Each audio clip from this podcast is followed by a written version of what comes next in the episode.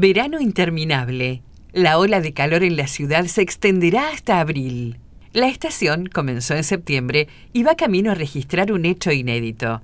De acuerdo con el licenciado Carlos Otelo del CERSOS CONICET, para el mes que viene, los registros de hasta 35 grados serán habituales. Con la llegada anticipada del mes de septiembre y en principio una retirada tardía que estamos previendo para abril, la realidad es que no tenemos ninguna referencia respecto de un verano tan extenso. Para el licenciado Carlos Sotelo, del Centro de Recursos Naturales Renovables de la zona semiárida del CONICET, el que viene no será un mes de los habituales. De acuerdo con las simulaciones que hemos realizado en el CERSOS, concluimos que el verano tardará en irse, agregó. No estamos hablando de 38 grados de temperatura de nuevo, pero está claro que manejar valores de 33, 34 o 35 grados para abril no es común. Estos son registros por encima de lo normal, sostuvo. Es cierto que alguna vez podría pasar en forma aislada, pero no sostenida como sucede ahora por la secuencia de altas temperaturas que se iniciaron en el último septiembre, fue lo que explicó el licenciado Sotelo. De concretarse las predicciones, la estación de verano se extenderá por 8 de los 12 meses del año. Respecto de nuestra ciudad, el experto señaló que no hay registros que se recuerden sobre una secuencia tan extendida. Es cierto que durante algunos días del año pasado fuimos la región más caliente del país, pero solo por un par de horas. Ahora lo hemos visto en este mes en muchas jornadas y por más tiempo.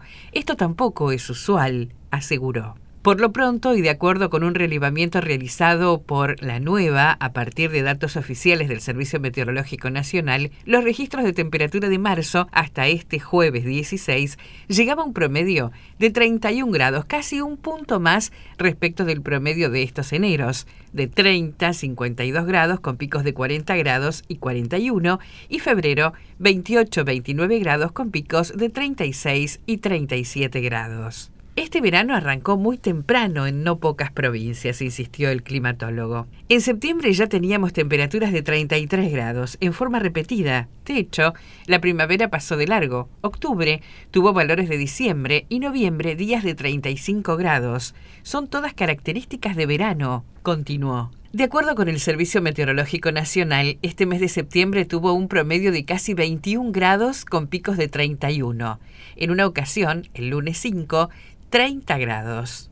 Para el caso de octubre, el promedio fue de casi 21 grados y medio, con extremos de mayor temperatura de 28 grados por dos veces, martes 25 y jueves 27. Y en este noviembre, la media llegó a los 27 grados dos décimas, con picos de 33 grados. Finalmente, para el último mes de año, el promedio de temperatura fue de 29 grados dos décimas, con puntos de 37 grados. Durante varios días de este marzo, de acuerdo con los datos observados mundiales en la zona central de la Argentina, fue la más caliente del planeta. El fenómeno solo tiene registros semejantes hasta el momento porque el fenómeno promete extenderse al año 1961. Hace unos días en Ezeiza, en Buenos Aires, se midieron 39 grados 4 décimas. Fue el lugar más caluroso del país y en los días siguientes se continuó con valores semejantes en la ciudad autónoma de Buenos Aires sostuvo. En estas olas de calor sucede que Neuquén y otras localidades del norte patagónico compiten térmicamente con Formosa o con Chaco, por ejemplo.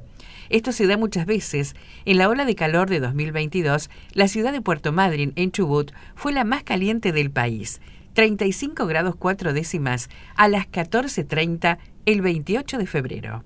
Bahía Blanca también lo fue el año pasado y ahora se repite, básicamente porque forma parte del norte patagónico, agregó.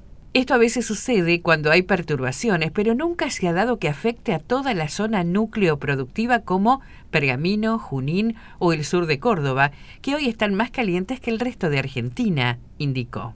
Recordó el licenciado Sotelo que la ola de calor de 2022, acaecida en los primeros días de enero y entre fines de febrero e inicios de marzo, también afectó a todo el sudoeste bonaerense por una baja presión que se formó sobre el continente. El especialista también aludió al estrés térmico que provoca la extensión de días de calor, donde la ausencia de amplitud en los registros afecta, en forma negativa, a la vida cotidiana. La gente no puede dormir, las mascotas no pueden descansar, los materiales de construcción están saturados y demás. Este no es otro fenómeno, comentó. No todas las causas responden al mismo patrón a la hora de analizar la ola de calor, dijo Sotelo.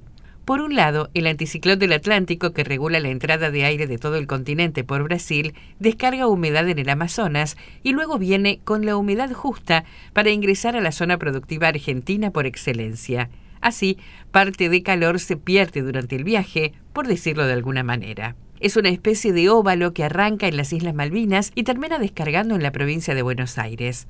En el verano, ese anticiclón se mueve hacia el sur y por eso hace más calor allí. Y así como nos lleva calor a nosotros, arrastra aire fresco a quienes están sobre la costa atlántica de África, añadió.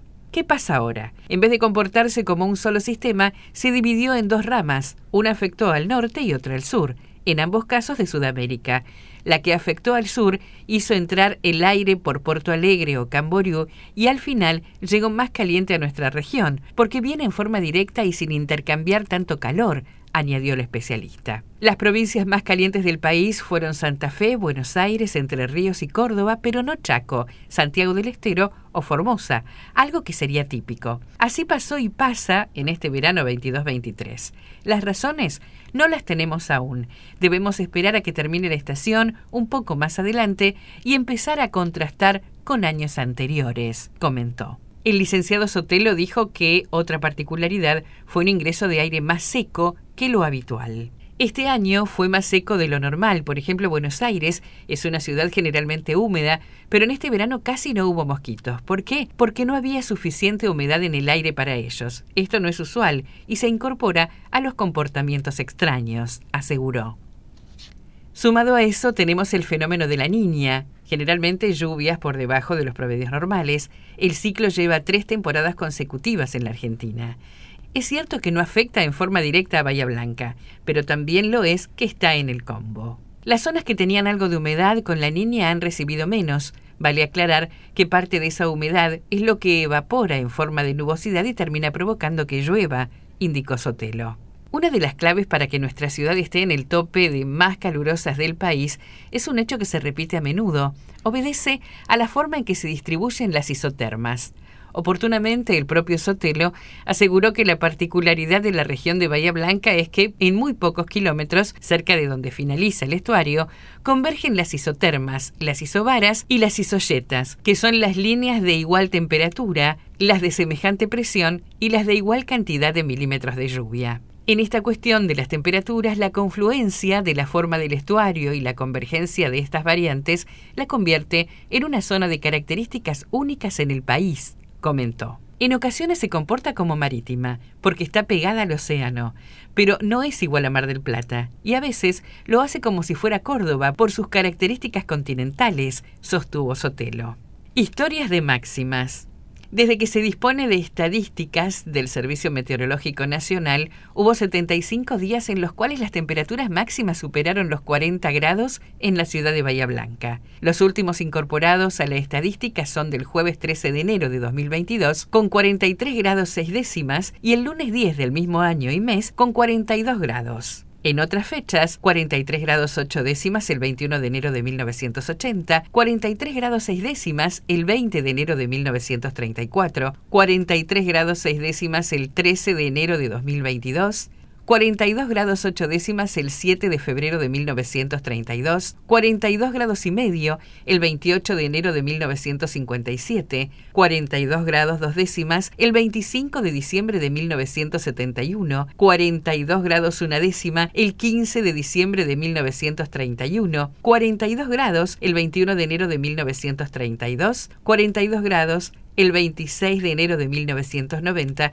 y 42 grados el 10 de enero de 2022. Para el mes de marzo, el récord histórico es de 41 grados una décima y sucedió el 4 de marzo de 1958.